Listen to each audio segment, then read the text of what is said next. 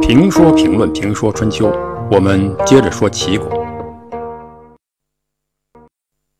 霸以伯是通假字，霸最初的含义就是伯，伯仲叔季，长幼之序。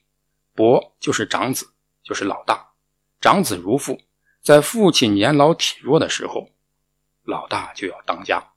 因此，霸就是天子不行的时候，老大。要替天子主持公道，维持一个稳定的社会秩序。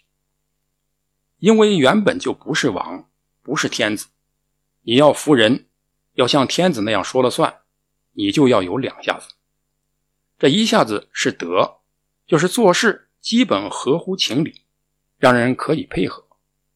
这另一下子很重要，就是武，谁不听话，或一旦有人不听话，你就必须有能力。让他听话，必要的时候把他打得服服帖帖。因此，这第二下子更重要。这就有点类似猴子争王了。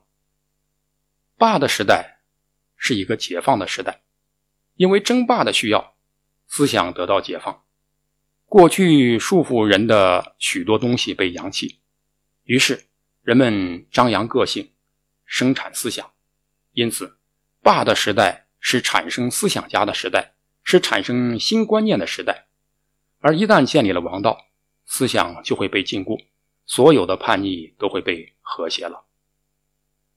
王道立足于千秋万代，霸道往往只有一世。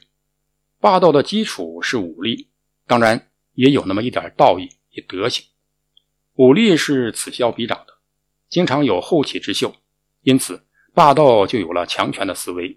看起来没有王道厚道，但是当天子不行的时候，当王道不行的时候，天下是需要有人来做主的，否则人类社会呢就会退回到侏罗纪时代。为了人类不倒退，称霸就成为必然选择。因此，称霸不是一个贬义词，甚至还带有那么点包养。因此，齐桓公称霸。给没落的周天子名义下的天下带来了生气，带来了规矩，也带来了秩序，带来了和谐。正是这个齐桓公，在天子不天子的时候，以尊王攘夷为己任，讲礼乐，讲攘夷，讲团结。他的出现，使公元前七世纪的国际秩序得以重建。因此，齐桓公的霸道相对。是最正宗的霸道，以后的霸道越来越不把周天子放在眼里，越来越不把兄弟诸侯国的利益放在眼里，而越来越看重自己国家的利益了。因此，春秋五霸是一霸不如一霸。齐桓公究竟还是一个有着贵族气息的霸主，他在建立国际秩序的过程中做了不少事情。不要以为霸主只是欺负弱小的国家，实际上他更多的也在保护弱小的国家。正是有了霸主，一个国家不能随随便便的侵占另一个小国，不能随便的不尽国际义务，想干什么就干什么。我们来看看齐桓公葵丘之盟的盟词：“诸不孝，无义庶子，吾以妾为妻，尊贤育才。”以彰有德，尊老慈幼，勿忘兵旅。事无事官，官事无赦。